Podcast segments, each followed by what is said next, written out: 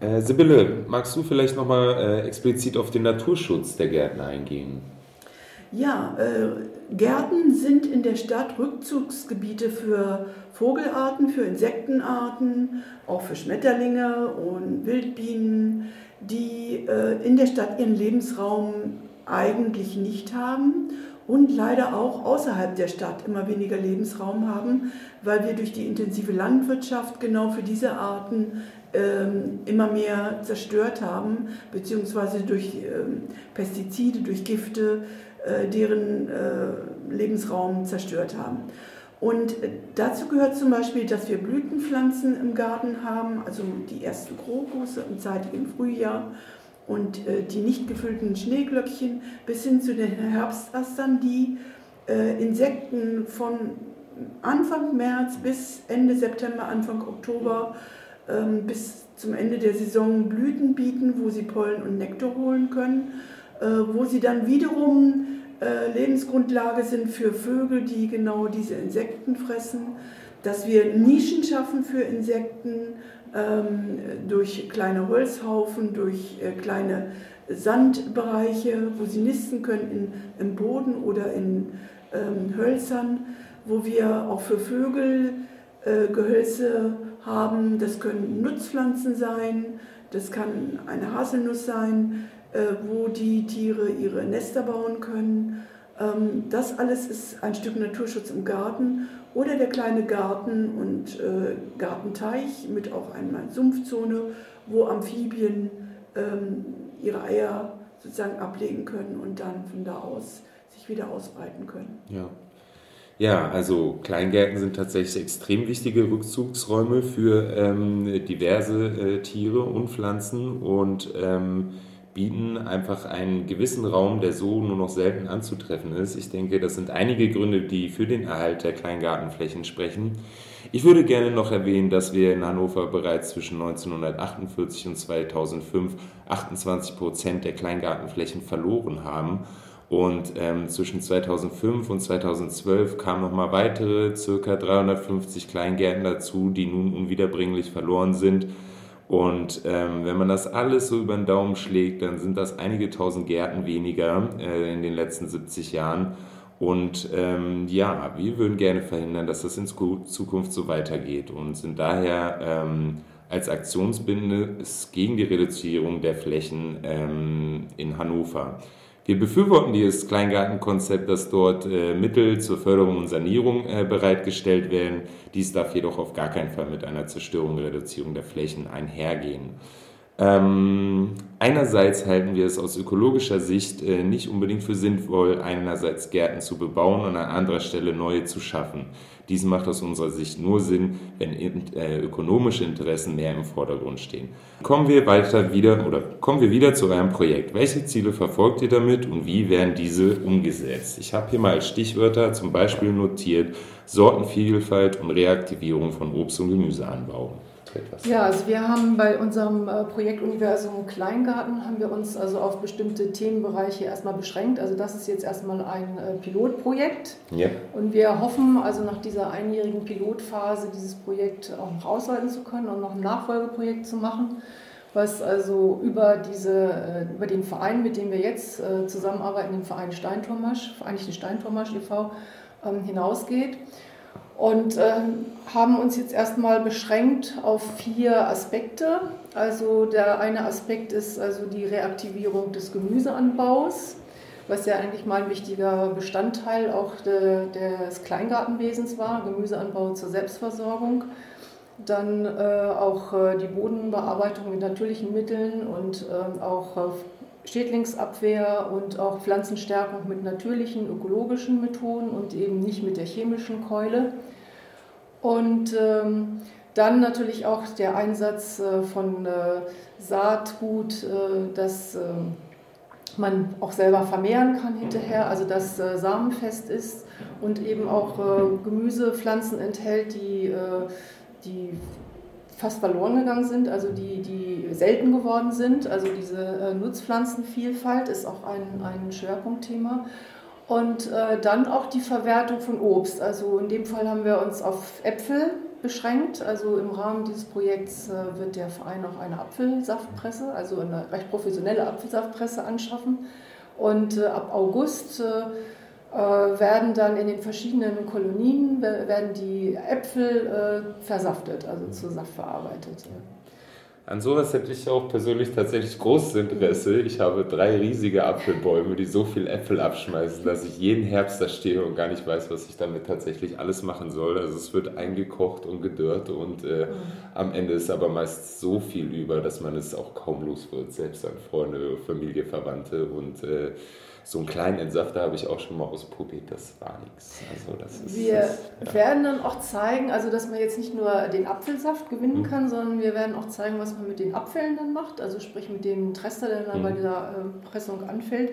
Also den kann man einmal ähm, auf eine besondere Art und Weise kompostieren. Also da werden wir zum Beispiel zeigen, wie man mit der Therapreta-Methode kompostiert. Ja, und äh, man kann den aber auch als Mulch verwenden. Das werden wir in einem anderen Workshop zeigen. Also diese Themen äh, Kompostierung und Mulchen, also Bodenbedeckung und dergleichen, das äh, sind auch noch Schwerpunktthemen, die wir da im Rahmen des Projektes äh, vermitteln. Und äh, insgesamt also äh, auch die Schulung der ähm, Berater, der Kolonieberater bzw. des Vorstands, also wer das möchte, und eben ähm, interessierte Gärtner, die wir im Rahmen dieses Projektes gewinnen wollten und auch gewonnen haben. Also wir nennen sie unsere Modellgärtner. Also wir äh, haben gesagt, wir suchen rund 30 Modellgärtner, die exemplarisch zeigen, wie man das umsetzen kann. Also wie man diese Gärten jetzt wieder ökologisch bewirtschaften kann und ähm, die sollen künftig eigentlich auch als Botschafter fungieren. Also wir wollen jetzt nicht mit erhobenem Zeigefinger den Leuten was vom Pferd erzählen und zeigen, das macht ihr falsch und so ist es richtig, sondern das sollen dann also die Gärtnerinnen und Gärtner dann hinterher selber den anderen zeigen. Und es haben sich 34 Gärtner gemeldet. Ja. Ja, freut mich, dass da so großes Interesse besteht. Ich persönlich habe auch riesiges Interesse an dem Projekt. Würde mich freuen, wenn wir das nach Krefeld kriegen können. Ähm, wie sieht es denn äh, so aus? Also Stichworte waren ja so Therapreta, äh, Kompostierung, Bodenleben. Ähm, was, was genau macht ihr da? Also äh, der Boden äh, ist ja ein weiterer wichtiger ökologischer Faktor ähm, in der Stadt, weil es gibt kaum offene Böden. Mhm. Und die Kleingärten mit ihrer großen Fläche äh, ähm, bieten die Möglichkeit im Grunde, Grunde genommen, dass im lebendigen Boden das Bodenleben aktiv ist und damit der Humus aufgebaut wird. Humusaufbau heißt im Grunde genommen, dass äh, äh, pflanzliches Material, Kohlenstoff im Boden dauerhaft gespeichert wird und der Humusgehalt von Jahr zu Jahr immer höher wird. Das schaffen wir nicht, indem wir jedes Jahr Blaukorn raufwerfen auf unsere Gemüsebeete, sondern indem wir sehr sorgfältig alle Abfälle oder alle Reste, die wir haben aus dem Garten, sei es äh, der gehäckselte Schnitt aus, äh, äh, von Bäumen oder von Sträuchern, sei es die Gemüseabfälle, ähm, der Kaffeesatz, Teesatz, äh, alles, was wir an Blättern im Garten haben, sorgfältig äh, zu einem Kompost schichten, gut miteinander vermischt, ein bisschen angereichert mit ähm, Urgesteinsmehl, und dann das Ganze als guten gereiften Kompost nach ein, zwei Jahren wieder auf unsere Beete aufbringen. Äh, und das fördert sozusagen den Humusaufbau und damit letztendlich ist es auch ein ganz wichtiger Beitrag zum Klimaschutz, der bisher kaum beachtet wird und ja, der in der Stadt äh, auch völlig äh, außer Acht gelassen wird. Alle sprechen über Wärmedämmung, aber keiner darüber, wie viel im Grunde genommen wir äh, über eine gute Humuswirtschaft im Boden an Kohlenstoff speichern können der Atmosphäre damit als, als Klimagas entziehen können. Ja, es ist ja tatsächlich so, dass der Boden weitaus mehr Kohlenstoff binden kann mit einem guten Humusgehalt, als dass es Wälder mit den Bäumen tun. Ne? Viele ja. Menschen sprechen über Bäume, die sind selbstverständlich auch wichtig, ja. aber das Gefühl hatte ich halt auch, dass das doch sehr stark außer Acht gelassen wird, dass man halt vergisst, wie viel CO2 sich tatsächlich in guten Böden speichern lässt und auch das wieder ein Problem in der industriellen Landwirtschaft, dass der Humusgehalt immer weiter sinkt und Richtig. Das könnten wir tatsächlich in den Kleingärten, zumindest in der Stadt Hannover, äh, auch mit diesem Projekt erreichen. Biologische Pflanzenstärkung und Schädlingsabwehr ist äh, ein weiter wichtiger Punkt in eurem Projekt. Ähm, es wird leider immer noch zu häufig tatsächlich zur chemischen Keule gegriffen. Was könnt ihr den Menschen dort zeigen? Vom Prinzip her ist es ja laut Kleingartensatzung verboten, äh, chemischen Dünger und chemische Pflanzenbehandlungsmittel, ja, sprich Gifte einzusetzen. In der Praxis ist es leider so, dass viele, wenn sie ein Problem haben im Garten, sich nicht anders zu helfen wissen. Was wir machen wollen, ist, dass wir wirklich das uralte Gärtnerwissen, äh, was schon unsere Großeltern sehr erfolgreich eingesetzt haben, unter die Leute wiederbringen. Also das einfach reaktivieren, was wir zum Beispiel mit Kräutertees, ähm, mit Kräuterjauchen, mit Mischkulturen, mit äh, Gründünger, ähm, äh, prophylaktisch, ohne dass wir jetzt die Spritze ansetzen, äh, machen können, um die Pflanzen stabil und gesund wachsen zu lassen, sodass sie gar nicht so anfällig sind. Oder was wir im Falle eines Befalls machen können, dass wir zum Beispiel mit äh, Knoblauchtee, mit äh, Zwiebelschalentee, mit äh, anderer Kräuterjauche bestimmte Schädlinge verjagen können und dann die Pflanzen weiter gesund wachsen können. Ja, auch das eine interessante Geschichte. Ich selber weiß auch eine ganze Menge drüber. Ich denke, dass auf jeden Fall bei vielen Leuten dieses äh, Wissen tatsächlich fehlt und ähm, denke, dass das, das macht einfach Sinn. Also es äh, ist eine schöne Sache, dass ihr das so als äh, wichtigen Punkt mit in eurem Projekt drin habt. Mm, ja, eine weitere äh, Frage, die ich habe, ähm, häufig steht das Kleingartenwesen ja mit mangelnder kleingärtnerischen Nutzung unter Beschuss. Wie ist so das Interesse an eurem Projekt Universum Kleingarten? Habt ihr das Gefühl, dass sich die Menschen nicht für den Gemüse- und Obstanbau interessieren? Also das Gefühl haben wir eher nicht. Also wir haben äh, zu Beginn des Jahres eine, erstmal eine Informationsveranstaltung gemacht und da haben wir schon also bei dem Zulauf gesehen, dass das Interesse eher sehr groß ist. ich war also, ja persönlich auch dort. Ja, also es waren sehr viele Menschen da und äh, wir haben erstmal dieses Projekt so mit allen Aspekten vorgestellt und auch diesen Aufruf gestartet, dass wir also diese Modellgärtner suchen und da war überall schon das Interesse groß. Also wurden sehr viele Fragen gestellt und viele haben also man sah das eigentlich schon so, dass sie, dass sie da gerne mitmachen wollten. Mhm. Und ähm, so war das dann auch äh, bei den ersten Veranstaltungen, also offiziellen Veranstaltungen, wo es so um einzelne Themen ging, also wo so ein Vortrag, wo man, äh, wo das Thema äh, Jahresanbauplan ähm, im Vordergrund stand, wo schon Tipps gegeben wurden und äh, so eine Art Entscheidungshilfe auch. Also ähm, für, die, für diese Teilnahme als Modellgärtner wurden Anmeldebögen äh, verteilt, also da wurden auch viele Fragen drin gestellt. Äh, und auch äh, verschiedene Anbaumethoden äh, zur Auswahl gestellt, also die, die sich anbieten würden. Und ähm, das sind sehr unterschiedliche Methoden, also beispielsweise die klassische vier äh, Beetmethode, wo man also in einem Beet Starkzehrer, im nächsten Schwachzehrer, äh, Mittelzehrer, dann Schwachzehrer und dann ein Beet als, äh, für die Gründüngung äh, reserviert und wo das Ganze dann so rotiert. rotiert ja. Also das ist sehr gut für Anfänger geeignet. Dann haben wir eine ähm, anspruchsvollere Methode vorgestellt, also die Gertrud-Frank-Methode in Reihenkultur, wo man schon sehr viel mehr so tüfteln muss und es ist etwas ausgeklügelter. Und dann hatten wir eine Methode, die in Amerika entwickelt wurde, dieses Square Foot Gardening, das eigentlich auch ganz gut für Anfänger ist, wo man halt also so diese Beete in, in Quadrate einteilt und dann äh, so äh, ja, nach so einem bestimmten Schema dann also diese Pflanzen anordnen kann. Also auch eine Form von Mischkultur. Dann haben wir einen Klassiker aus Mesoamerika vorgestellt, die Milpa. Also das ist so eine Mischkultur, eine Mischkultur mit den drei Schwestern, Mais, Bohne und Kürbis, die sich sehr gut ergänzen, die sich gegenseitig helfen und wo man auch noch andere Pflanzen dazu pflanzen kann. Und äh, dann hatten wir noch ähm, klassisch Klassiker wie Hügelbeet und Hochbeet. Ja.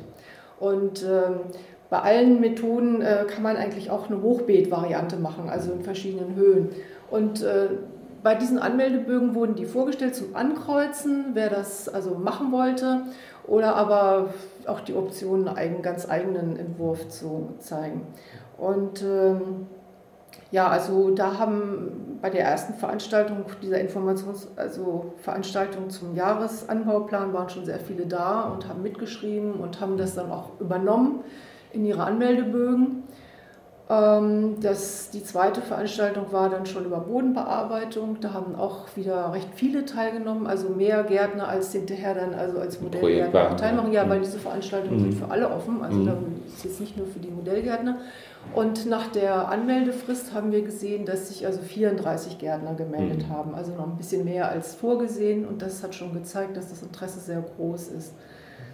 Und äh, danach haben wir dann äh, die Gärten besucht. Also an zwei Tagen haben wir also fast alle Gärten besucht und haben äh, äh den pH-Wert in den Bodenflächen gemessen, die also die Gärtner jetzt für ihren Gemüseanbau vorgesehen haben und haben auch schon viele Fragen beantwortet, haben Tipps gegeben und äh, haben auch gesehen, dass die Modellgärtner sehr fleißig waren. Also ganz viele haben angefangen, da schon ihre Flächen vorzubereiten, beziehungsweise viele haben eben auch Hochbeete gebaut.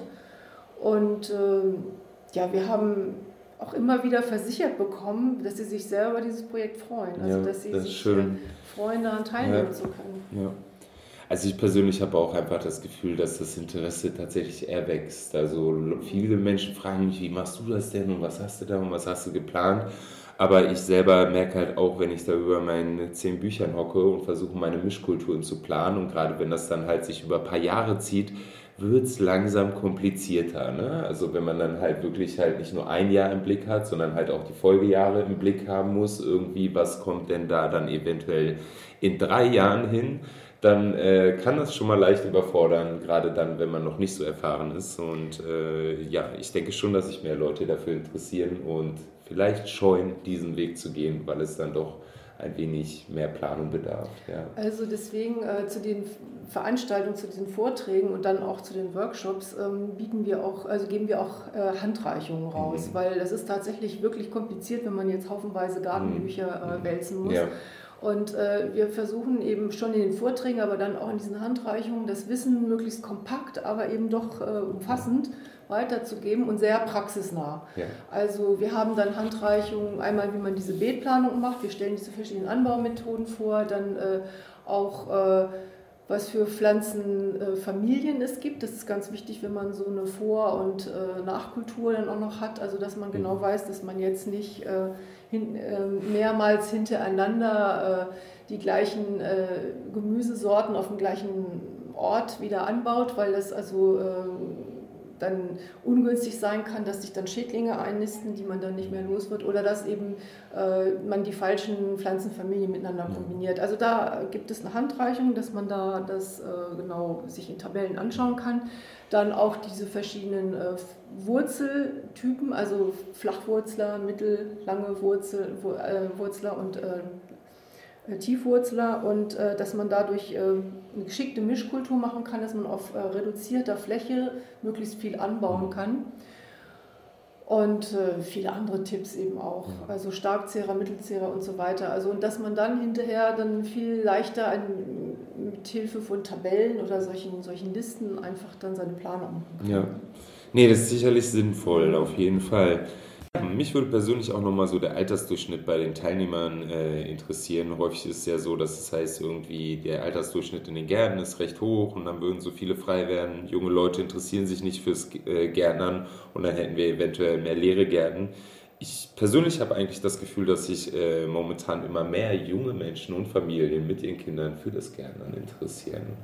Das ist richtig. Also ähm, der Altersdurchschnitt der bei den beteiligten Modellgärtnern ist sehr breit. Also ja. wir, haben, äh, wir haben eigentlich alle Altersgruppen vertreten. Das ist sehr schön. Also wir haben äh, den alleinstehenden Rentner, mhm. der schon lange gärtnert und seinen Garten also auch weiterhin so bewirtschaften möchte. Dann haben wir auch Rentner-Ehepaare, also die dann auch reingeschrieben haben, ja, wir haben viel Zeit und äh, wir möchten in diesem Projekt auch gerne unser Wissen so weitergeben. Und dann haben wir äh, Familien mit Kindern, auch zum Teil mehrere, und da haben wir ganz kleine Kinder und auch schon etwas ältere Kinder. Also äh, dann haben wir auch alleinstehende Jüngere, die äh, arbeiten, die nicht viel Zeit haben, die berufstätig sind, die aber eben trotzdem einem, begrenzteren Rahmen mitmachen möchten. Und äh, dann haben wir auch so Partnerschaften, also das heißt äh, mehrere Leute, die sich einen Garten teilen. Ja. Und ähm, also das ist wirklich erfreulich. Äh, es, es, sind ähm, etwas mehr Frauen dabei als Männer, aber ähm, also es ist wirklich eine, eine sehr repräsentative Zusammensetzung. Ja, also, ja schön, freut mich zu hören. Und es sind sehr viele Anfänger dabei, aber es sind eben auch, auch Profis, sage ich jetzt mhm. mal, also die schon lange äh, Gemüse angebaut haben oder auch so die zu bestimmten Themen auch Tipps geben können. Mhm. Und das ist auch mit ein, ein, ein Ziel unseres Projektes, äh, dass wir so eine, den Austausch äh, der Menschen untereinander fördern wollen, also eine Vernetzung erreichen wollen dass die äh, dann auch nach Ablauf des Projektes also äh, untereinander Kontakt halten, dass sie den Austausch pflegen, dass sie vielleicht ge gewisse Dinge dann gemeinsam machen und natürlich ihr Wissen eben auch an andere weitergeben. Also das ähm, ja, zeichnet auch, sich schon ab, ja. dass das also wirklich in diesem Projekt auch ähm, erfolgreich umgesetzt wird. Ja. Schön, ja, also sowas hatte ich in Vergangenheit auch immer mal wieder überlegt, dass man so lokale in den Gärten Saatguttauschbörsen macht oder Pflanzen untereinander teilt oder sich auch die Ernte teilt. Und ich glaube, wenn man dann mit einem solchen Projekt die Gärtner untereinander auch noch besser vernetzen kann, ist das ähm, sicherlich eine schöne Sache. Ähm, also eine Saatgutbörse ja. hatten wir auch äh, ja, gemacht. So ja. eine, äh, also es gab ja die ganz große hier in der Schwanburg mhm. in Hannover, da waren einige von den Gärtnern aus der Steintormasch auch schon da und wir haben dann äh, auch in der Steintormasch haben wir also so eine Samenbörse nochmal gemacht und äh, da war die Resonanz auch sehr groß. Und jetzt ist es auch so, dass wir innerhalb dieses Projektes ja unseren Modellgärtnern ja auch Saatgut zur Verfügung stellen. Die bekommen Saatgut für die Direktsaat da haben also sich viele ihr Saatgut eben auch abgeholt. Und äh, dann wird im Laufe des Projekts werden auch vorgezogene Pflanzen zur Verfügung gestellt. Und diese Pflanzen werden äh, von, dem, ähm, von der Gärtnerei, von dem Verein A Cappella in Langenhagen äh, vorgezogen, mit denen wir in diesem Projekt zusammenarbeiten. Ja, Schön, dass du es nochmal erwähnst. Ja. Ich hätte es nämlich fast vergessen, das auch nochmal anzusprechen. Steht hier nicht auf meinem Zettel drauf. Also unser ja. Mitarbeiter, äh, also mein Mitarbeiter, mit hauptamtlicher Mitarbeiter Jan Heeren, der ist mhm. eben auch bei A Cappella aktiv und äh, gleichzeitig ist er eben auch äh, gärtnerisch also sehr fit und er berät die Gärtner eben auch gerade was so die Pflanzen anbelangt und diese mhm. gärtnerischen Aspekte. Sehr ja, schön. Ähm, was habe ich denn hier noch? Was, was glaubt ihr, was könnte sich alles verändern? Welche positiven, äh, sowohl lokalen als auch globalen Nutzen hätte es, wenn wir gemeinsam versuchen, den Nahrungsmittelanbau in den Kleingärten wieder stärker zu fördern? Also für mich persönlich ist das ein ganz großes Thema. Ähm, habe das Gefühl, bei den Kleingärtnern vielleicht noch nicht so sehr, also gerade dieser Naturschutz dahinter. Also ich würde sagen schon, weil ja. einige äh, von den Modellgärtnern haben explizit in ihren Anmeldeformularen eben auch geschrieben, dass äh, ein, ein Motiv für die Teilnahme eben war, dass sie sich gesund ernähren möchten und dass sie also noch viel stärker eigentlich äh, diesen Teil also selber in ihren Gärten anbauen möchten und äh, dass sie vor allen Dingen auch ihren Kindern zeigen wollen, wie das geht. Also dass ja, die Kinder auch lernen, also einmal sehen, ja. dass es wirklich äh, vom Aussehen mhm. bis zum Ernten der Pflanze, was, was, äh, dass das Arbeit macht und ja. was dahinter steckt und dass eigentlich die Wertschätzung für solch selbstgezogenes Gemüse dann eigentlich viel größer ist. Mhm.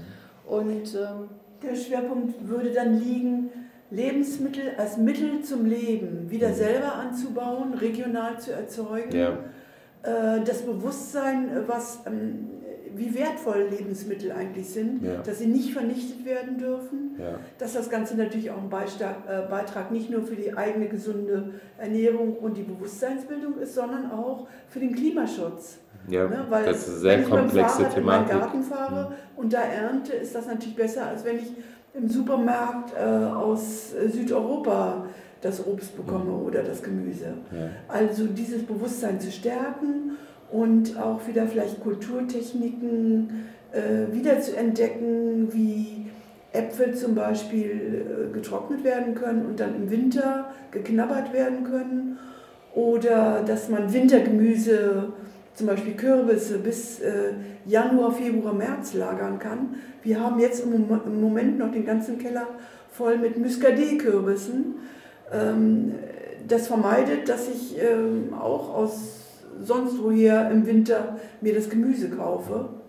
Also überhaupt auch das Gefühl wieder zu bekommen für die Jahreszeiten und ähm, für das, wie unsere Nahrung eigentlich überhaupt wächst, gedeiht und zubereitet wird. Und ein Aspekt, den ich sehr wichtig finde, ähm, das ist ja auch, dass der Garten eigentlich ein Lernort ist. Und Garten ist auch ein Medium, um, um ganz bestimmte, also eine ganze Reihe von Themen zu transportieren. Mhm.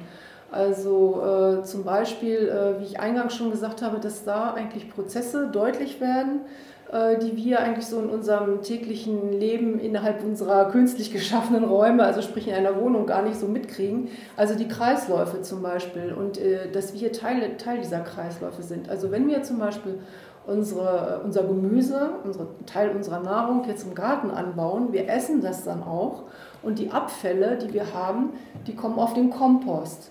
Und wir, wir können eigentlich auch dann sozusagen selbst dafür sorgen, dass das wieder zur Erde wird. Mhm. Und viele Kleingärtner ähm, haben ja eben auch, ein, haben auch eine Humustoilette. Mhm. Also nicht alle, aber einige. Und äh, die zum Beispiel äh, packen das auch wieder auf den Kompost. Das lassen sie dann etwas mhm. länger kompostieren, aber verwenden das dann wieder für ihren eigenen Garten und wieder für ihren eigenen persönlichen Kreislauf. Und dann wird eigentlich klar, welche Rolle wir selber in diesen Kreisläufen spielen. Ja. Ne? Und äh, das, finde ich, kann man in, im eigenen Garten eigentlich sehr gut äh, nachvollziehen und lernen. Ja. Und ähm, wir versuchen diesen ganzheitlichen Aspekt eben auch in unserem Projekt unterzubringen. Ja, schön. Ja, ich habe auch eine Humustoilette bei mir und ich mag diese Chemieklos halt wirklich überhaupt nicht. Ich finde die total schrecklich. Ähm, ja, ich finde, das klingt eigentlich, äh, oder nicht nur eigentlich, das klingt alles wirklich sehr positiv und äh, ich persönlich würde mir wünschen, wenn wir das Projekt Universum Kleingarten in möglichst vielen Kolonien in Hannover umsetzen können und glaube halt, ähm, dass ja, viel diese gärtnerischen Fähigkeiten fehlen. Viele Fähigkeiten sind definitiv noch vorhanden bei den Gärtnern und wenn man das alles ähm, kombiniert, äh, denke ich, lässt sich da ja, was Schönes draus machen und viel erreichen und äh, dass die Leute wieder mehr Nahrung in ihren Gärten anbauen, ähm, liegt, glaube ich, nicht an aufgrund mangelnden Interesses. Ähm, ja, wir kommen so langsam zum Ende. Möchtet ihr beide noch etwas sagen, was wir hier nicht besprochen haben? Sehr zufrieden. Ja, ich möchte noch mal sagen, dass ja. äh, mir auch diese Zusammenarbeit mit dem Verein, also mit dem, mit dem Vorstand und auch mit äh, dem Vereinsberater, also Werner Gott sehr gut gefällt. Mhm. Also der ist ja sozusagen mit in unserem Team mit drin, ja. aber seitens des Vereins. Und die Zusammenarbeit war von Anfang an sehr positiv. Ja, also wir schön. haben uns auch sehr gefreut, dass der Verein also so spontan bereit war, sich auf dieses Abenteuer einzulassen. Und äh, also wir, wir äh, sind fast offene Türen eingerannt ja. mit unserer Idee. Also das macht äh, dieses Projekt eigentlich für uns auch sehr reizvoll. Und ähm, dann ja, äh, habe ich mich auch sehr darüber gefreut, dass wir eigentlich auch von, von anderen Vereinen schon Interessensbekundungen mhm. bekommen haben, mhm. was für uns natürlich auch wichtig ist. Also wenn je mehr andere sich dafür interessieren, desto größer ist eben die Chance, dass wir auch ein Nachfolgeprojekt äh, generieren können, also was wir uns natürlich auch wünschen. Und ähm, ja. ja.